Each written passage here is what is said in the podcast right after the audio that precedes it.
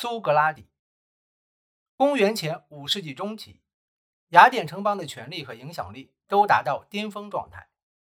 雅典领导希腊各城邦联盟，相继在马拉松、萨拉米斯和普拉提亚战役中战胜波斯帝国后，建立起统一的民主政体，并和平地将政治权力施予所有公民，本土出生的男性居民，创建了开明法治的典范。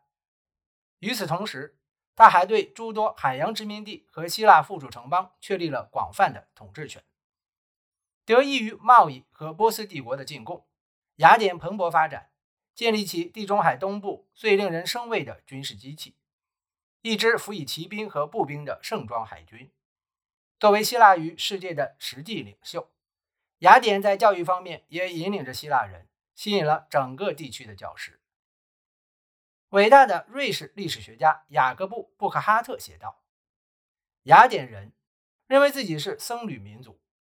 阿波罗在大饥荒时期曾将代表所有希腊人和野蛮人立誓的权利赋予了他们。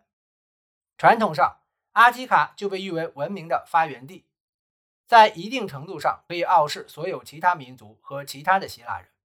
根据这种看法。”是希腊人首先教会了人类如何播种作物和利用泉水。他们不仅首先学会了种植橄榄树和无花果树，还发明了法律和正义。他们事实上发明了哲学。作为第一个以哲学家而闻名的人，苏格拉底约在公元前469年生于雅典。尽管他成长于这座伟大城邦的黄金时期。但古代文献一致认为，关于他的血统和教养没有任何闪光之处。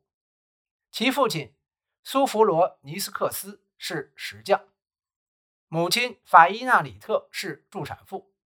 苏格拉底生于阿罗皮斯地区，生来就是雅典公民。他的外在生活非常普通，据说他的家庭既不富有也不贫穷，但他的内在体验极不寻常。苏格拉底能听到其他所有人听不到的声音，有些时候，这些声音命令他停止正在做的事，并改变行为的过程。据柏拉图所说，我们关于第一位哲学家了解到的所有内容，都主要来源于柏拉图。苏格拉底认为这个声音独属于他一人，他似乎来自一种超自然的守护神，只引导他一个人。这个声音引发了惊奇和不安。使苏格拉底与其他人格格不入。还是孩子时，他就感到孤立和与众不同，独自一人处于以集体意识为荣的人群中。这种集体意识真切地表现为习俗仪式和传统的宗教信仰，其顶峰是一系列体现了民主新理念的政治制度。每个雅典公民都被要求为祖国而战。这些年中，发动战争几乎始终是人们关注的焦点。因为雅典要竭力维持对斯巴达地区的优势，作为防备严密的陆上力量，斯巴达是雅典在希腊与世界唯一的真正对手。尽管并不富裕，苏格拉底仍有足够的财富为自己配备铠甲，当上了一名重甲步兵。公元前432年，苏格拉底参加了波提迪亚攻城战，表现出超人般的毅力。这是几乎所有关于他的古代历史中。都有所记载的少数几个特征之一。这些年中，雅典在政治上意见不一，其中一派支持将政治权利和义务施于每个公民，无论他们多么贫穷。这个公开宣扬民主的党派由伯里克利领导，他是城邦选出的总指挥。公元前440年到公元前430年间，是雅典不容置疑的领袖。伯里克利也是一位演讲家。天才的设计了由普通公民实施城邦自治的基本原理。一些较富有的雅典人对此表示反对，富人往往如此。他们要行使不受约束的权利，贬低普通雅典人的智力，有时还称赞希腊其他城邦，如斯巴达的专制制度。在这些关于民主的划时代争论中，苏格拉底站在何种立场不得而知。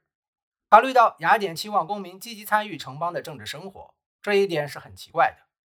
有人说，苏格拉底年轻时常常光顾伯里克利的圈子，伯里克利对专制可没有什么好感。